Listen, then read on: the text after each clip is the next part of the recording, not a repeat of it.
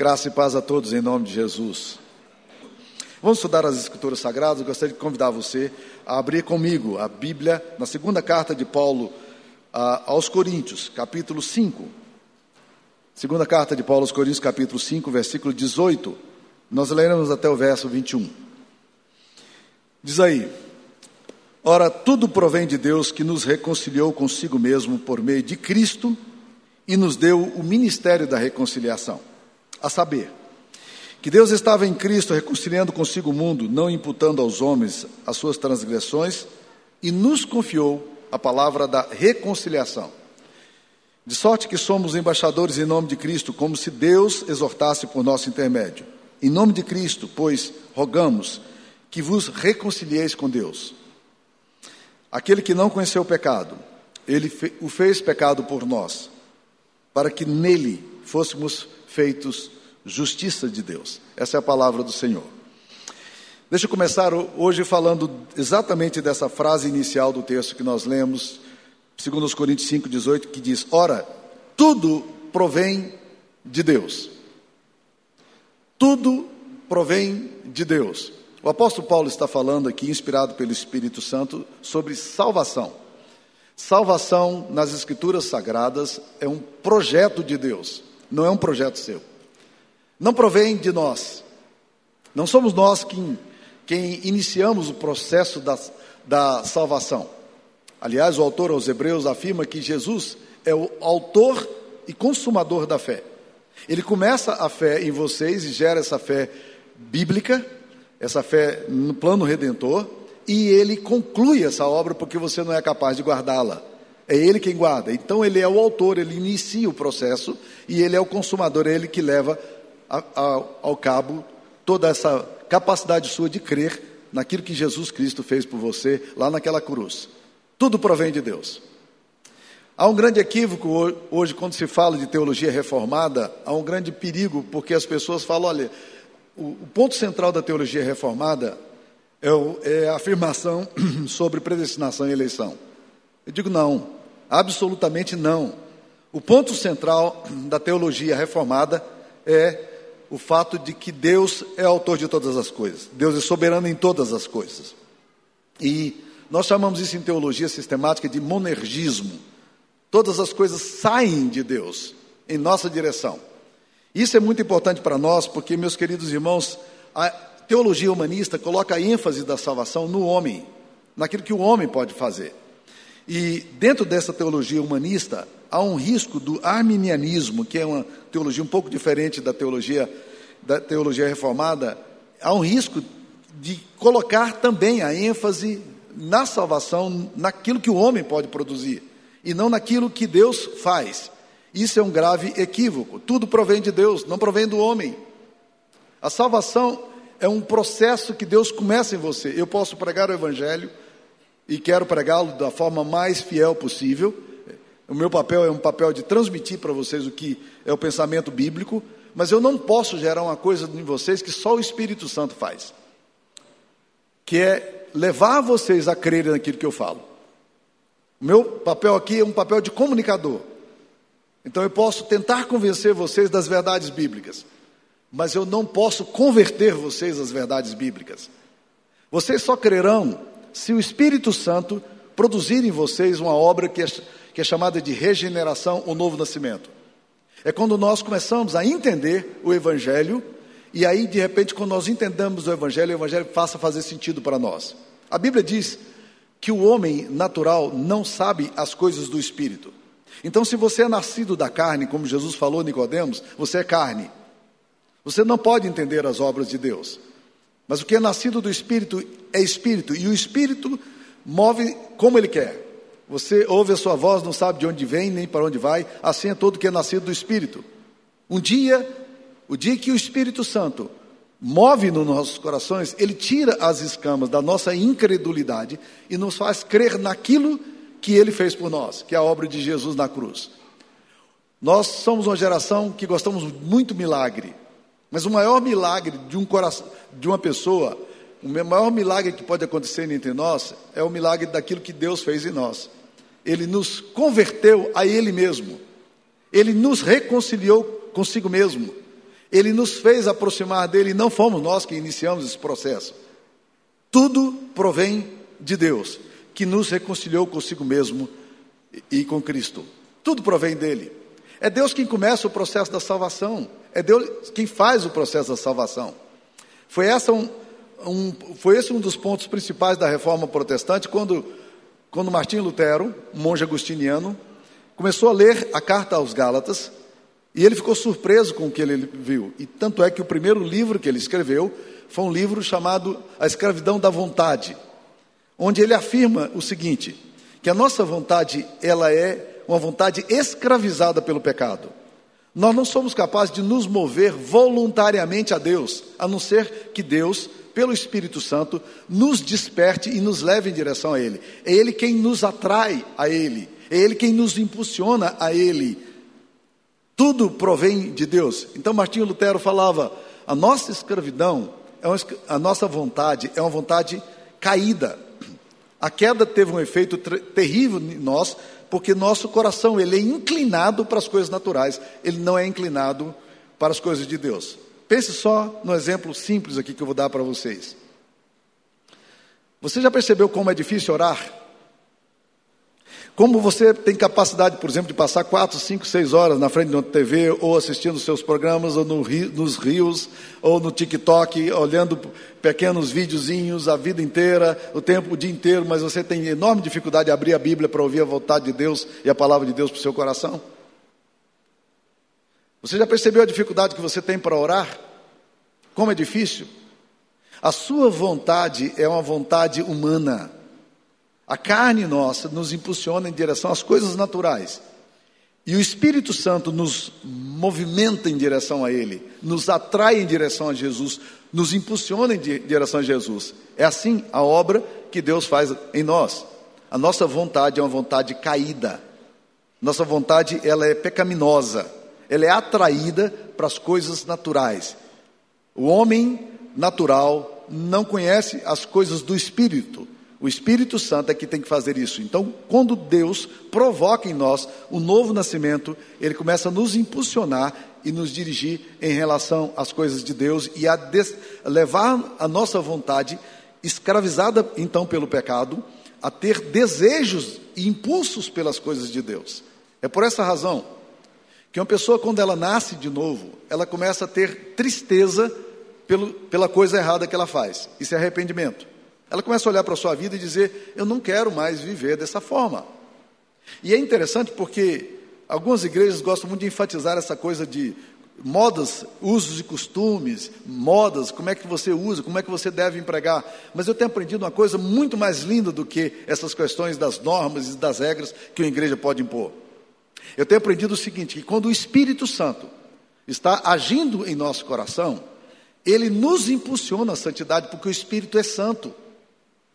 Então, as pessoas começam a ter determinadas atitudes agora, não porque a igreja está proibindo, não porque o pastor está falando, mas porque o Espírito de Deus está trabalhando na vida da pessoa e levando a pessoa a ter horror ao pecado e ter desejo das coisas de Deus, ainda que a luta continue, da carne e do Espírito entre nós. Tudo provém de Deus. Então, o maior equívoco que a gente pode ter é achar que é o homem quem toma a iniciativa da salvação. Não é o homem que vai em direção a Deus, não é. É Deus quem vem em direção ao homem. Eu gosto muito de uma frase do Paul Washer que ele fala assim: Deus quem me salvou. Não fui eu quem fui em direção a Deus, eu estava perdido. Como é que eu poderia ir em direção a Deus? O apóstolo Paulo fala que nós estávamos mortos em nossos delitos e pecados. Mortos.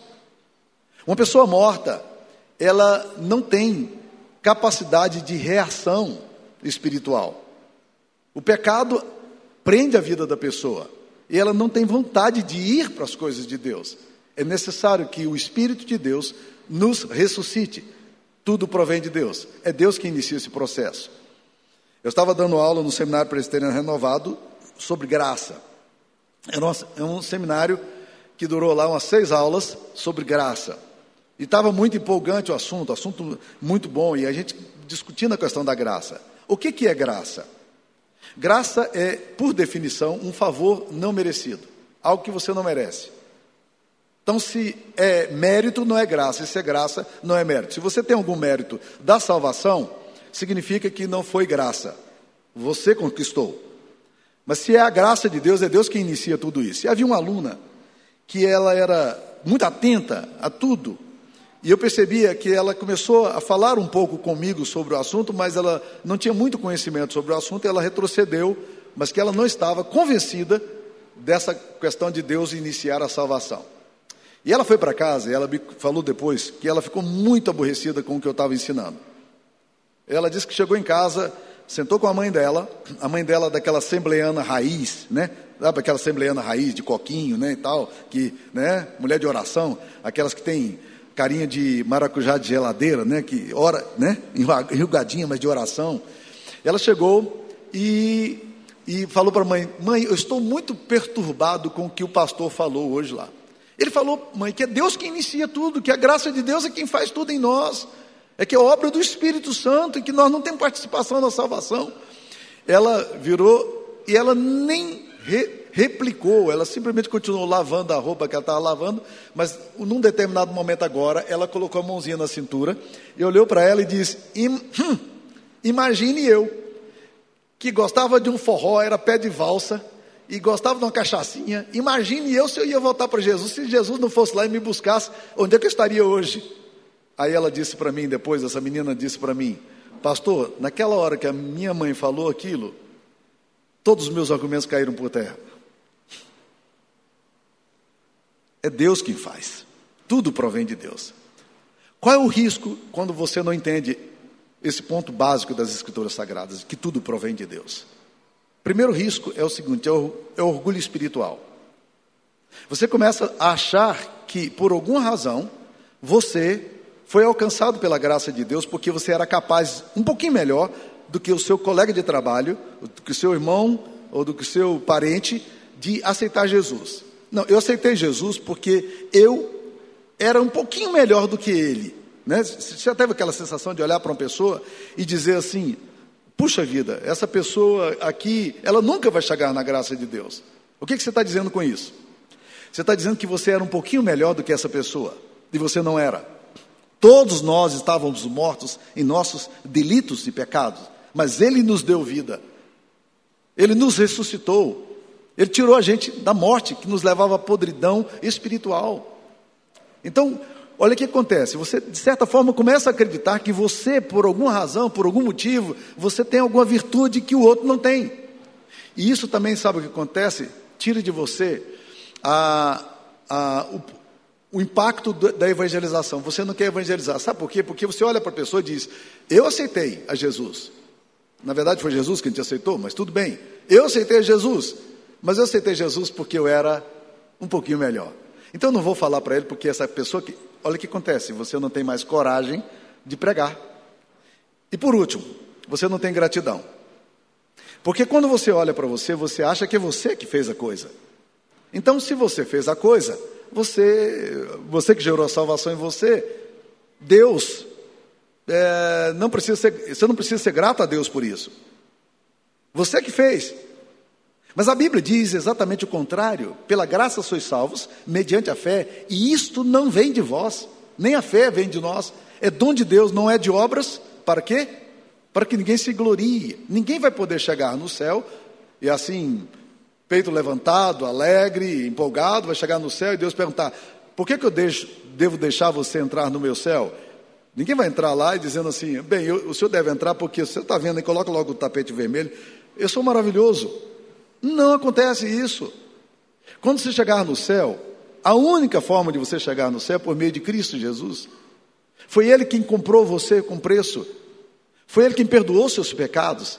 Ele que morreu por você, Ele é o Cordeiro de Deus que tira o pecado do mundo. Por que, que Jesus teve que tirar o pecado do mundo? Porque você não era capaz de tirar o seu pecado. Tudo provém de Deus, é Deus que está fazendo a obra. Agora, que obra que Deus faz conosco? Esse texto aqui vai nos dizer de algumas coisas interessantes. Se você ler com atenção o texto que, que eu li no início aqui, fala quatro vezes de reconciliação. Versículo 18 fala que nos deu o ministério da reconciliação. Versículo 19 diz que Deus estava em Cristo reconciliando consigo o mundo. É, no versículo 20 ele exorta para a gente reconciliar com Deus, né? E no versículo 19, duas vezes aparece a palavra reconciliação, quatro vezes aqui. O que, que Deus fez conosco? Ele nos deu o ministério da reconciliação. É muito interessante entender isso aqui. Reconcilia-se pessoas brigadas. Reconcilia-se pessoas distanciadas. Eu já tive o privilégio de ver muita reconciliação de casamento, já vi muita reconciliação de irmãos, já vi muita reconciliação de pessoas brigadas, magoadas, feridas, onde a graça de Deus atuou e trouxe reconciliação.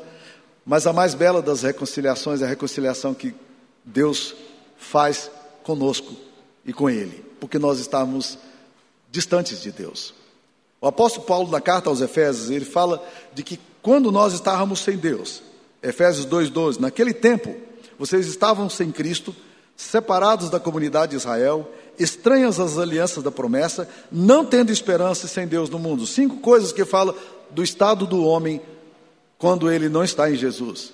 Cinco coisas. Nós estávamos sem Jesus, nenhuma noção do que Cristo é, ou talvez tivesse uma noção humana do que Cristo é. é nós estávamos separados do povo de Deus, nenhum vínculo com a história do judaísmo, do cristianismo, nada, com a igreja local, nada. Nós estávamos estranhos à aliança da promessa. O que Deus prometeu para nós, o que Deus fez na história, a morte de Cristo, é, era alheio para nós. Nós estávamos sem esperança, porque nós estávamos caminhando para a morte, sem crer em absolutamente nada. Mas nós estávamos, em última instância, eu falo, nós estávamos sem Deus. Essa era a situação. O que, que Deus faz por meio de Cristo? Quando Deus envia Jesus lá para aquela cruz, Jesus estava reconciliando consigo mesmo o mundo. Ele estava nos reconciliando com, com Deus. Nós estávamos afastados de Deus. E Jesus, agora na cruz, ele constrói uma ponte que nos reconcilia com o Pai. Ele é o único mediador entre Deus e os homens. Ele se torna essa ponte entre nós e Deus. Ele nos reconcilia por meio do seu sangue, ele nos reconcilia com o Pai.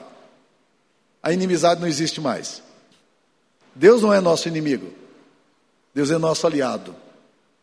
Nós nos tornamos reconciliados com Deus, nós estávamos afastados, brigados, distanciados, indiferentes. Ele nos reconciliou com Ele. E Ele fez essa obra maravilhosa em nós, por meio da cruz e de forma gratuita. Ele nos deu isso, Ele fez isso, é obra de Deus, Ele nos reconciliou com Ele. Agora preste atenção nisso aqui. Em geral, quando nós falamos de reconciliação, a gente pensa da seguinte forma: quem é que deve reconciliar. Em geral, a reconciliação deve partir daquele que ofendeu, não é mesmo? Quando você está brigado com alguém e a pessoa te ofendeu, você espera que a pessoa se aproxime de você e diga assim: Ok, ele me machucou, então ele tem que me pedir perdão. Ele que fez a, a tomou a atitude errada, então ele que tem que me procurar. É? Não foi assim que Deus fez com você. O que, que, que, que o texto diz? Quem era o ofendido? Deus era ofendido. Porque nós pecamos, nós ferimos o seu coração, nós desprezamos o Criador, nós nos distanciamos e ofendemos a Deus, nós ofendemos a santidade de Deus com os nossos pecados, nós ofendemos a, a santidade de Deus com a nossa blasfêmia, nós ferimos o coração do Pai. Agora, o que é interessante nesse texto aqui é que o ofensor não procura reconciliação. Quem procura a reconciliação é o ofendido, que é Deus. Nós somos os ofensores. Nós deveríamos procurar. Nós não procuramos.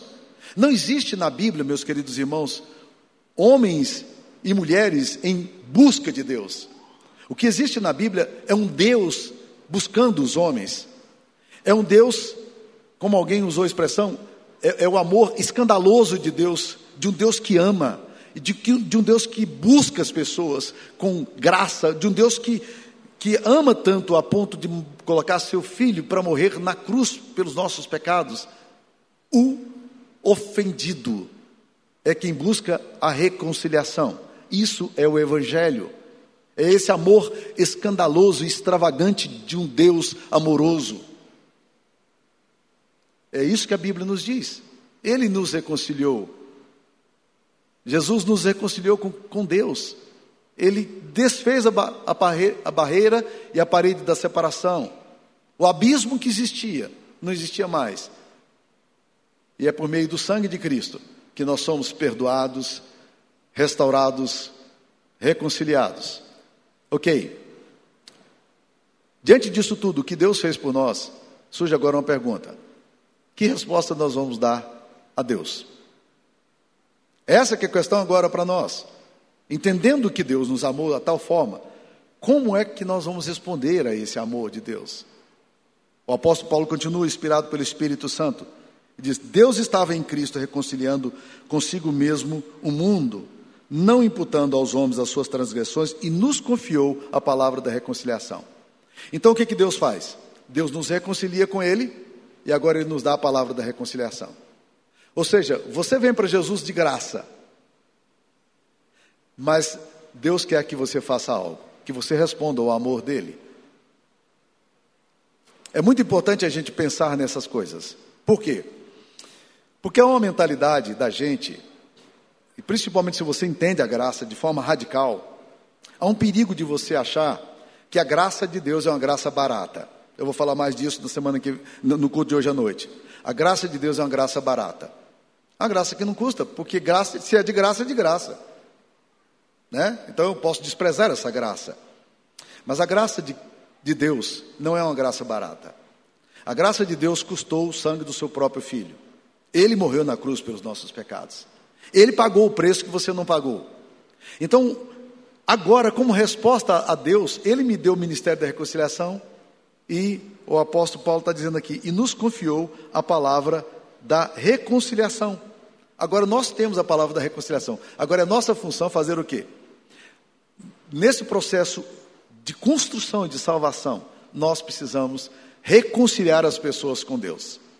Talvez esse seja o ministério mais bonito que você possa ter na sua vida. É de trazer reconciliação por onde você passa. É de gerar reconciliação de homens com homens e de homens com Deus. Você é agente da reconciliação. Deus te deu o ministério da reconciliação. Então agora você tem que usar aquilo que Deus deu e dizer às pessoas que é possível ter paz com Deus. Que Deus está interessado na paz. Que é possível ser perdoado. Que é possível ser reconciliado com Deus. Que Deus quer fazer alguma coisa nova na história de cada um de nós. E Deus agora nos convida a entrar nesse ministério. Você quer vir nele? Qual é o problema da gente? Nós gostamos muito de receber. E na medida em que a igreja vai crescendo, surgem, por exemplo, uns, uns dilemas muito interessantes. Existem muitas pessoas que vêm para a igreja e que gostam da igreja, mas que elas não querem dar nada, nada. Não querem dar tempo, não querem dar talento, não querem dar dinheiro, não querem dar nada. Elas não querem se envolver, elas não querem compromisso.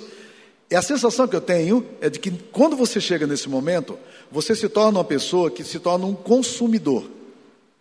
O cristão consumidor é aquele que vai a um supermercado, como quem vai ao supermercado, olhar as prateleiras e dizer: o produto aqui é bom, então quero esse produto aqui para mim. Mas essa atitude não é atitude correta. A atitude nossa deve ser de cristãos servos, de gente que se entendeu a graça de Deus de uma forma tão clara que agora diz: que resposta dou a essa graça? O autor aos Hebreus faz uma pergunta interessante. Ele fala assim: como escaparemos se negligenciarmos tão grande salvação? Como é que nós faremos se nós negligenciamos aquilo que Deus nos deu de uma forma tão gratuita? Então nós temos o ministério da reconciliação. Deus te chama não apenas para receber a graça dele, mas Deus te coloca também para exercer esse papel de reconciliador na história. Mas tem uma outra função que Deus tá, dá aqui. Capítulo 5, versículo 20 vai falar. De sorte que somos embaixadores em nome de Cristo, como se Deus exortasse por nosso intermédio. Em nome de Cristo, pois rogamos que vos reconcilieis com Deus. Deus nos deu o ministério da reconciliação e nos deu o ministério de sermos embaixadores do reino. Vamos pensar um pouquinho na figura do embaixador que, que o embaixador faz? O embaixador representa o país de onde ele veio. O embaixador, ele responde pelo país de onde ele veio.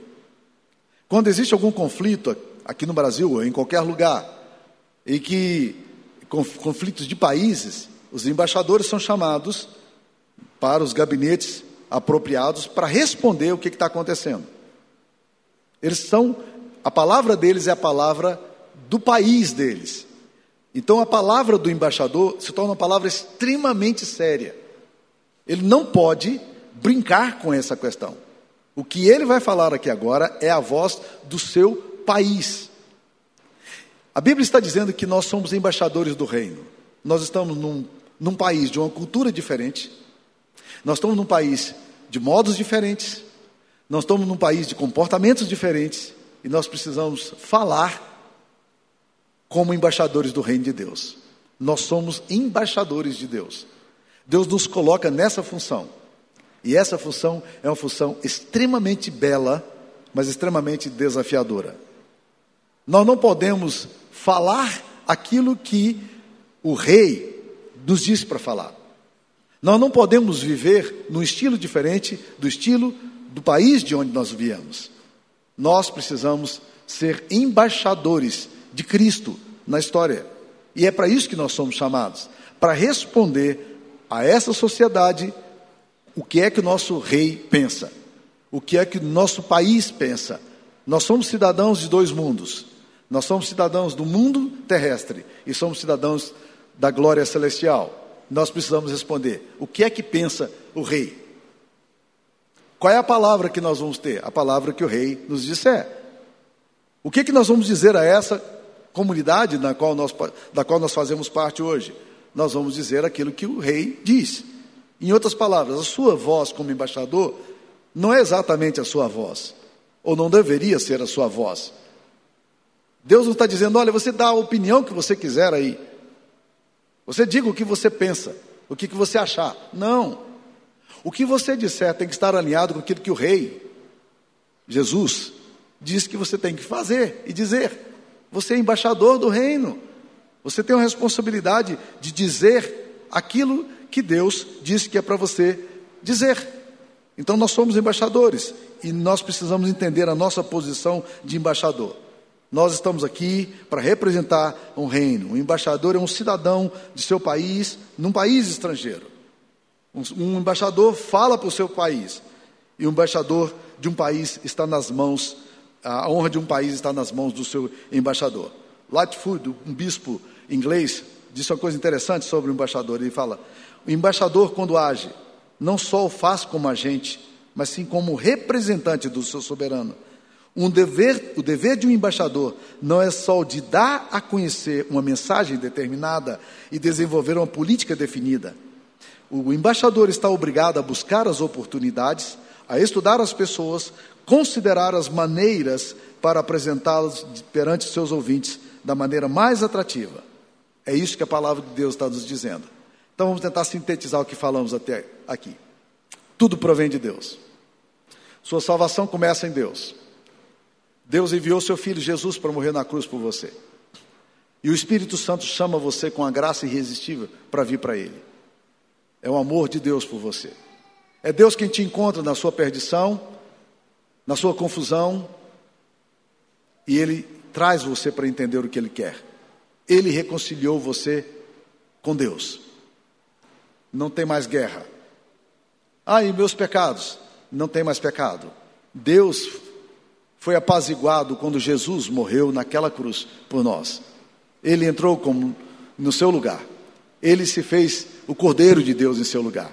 Ele resolveu a sua pendência com Deus. A sua conta está zerada. Deus fez isso. Deus pagou por você. Mas como resposta a isso, nós precisamos nos reconciliar com Deus e nos tornarmos reconciliadores. Nosso papel é de sermos embaixadores no novo país. Nós somos cidadãos de dois mundos e fomos chamados por Jesus para essa tarefa. Que Deus nos abençoe. Senhor, aplica a palavra do Senhor ao nosso coração. Ensina-nos a viver de acordo com a vontade do Senhor. Dá-nos a compreensão da tua graça, dá-nos a compreensão do papel que o Senhor tem para nós. Ensina-nos a viver para a tua honra e glória em nome de Jesus. Amém.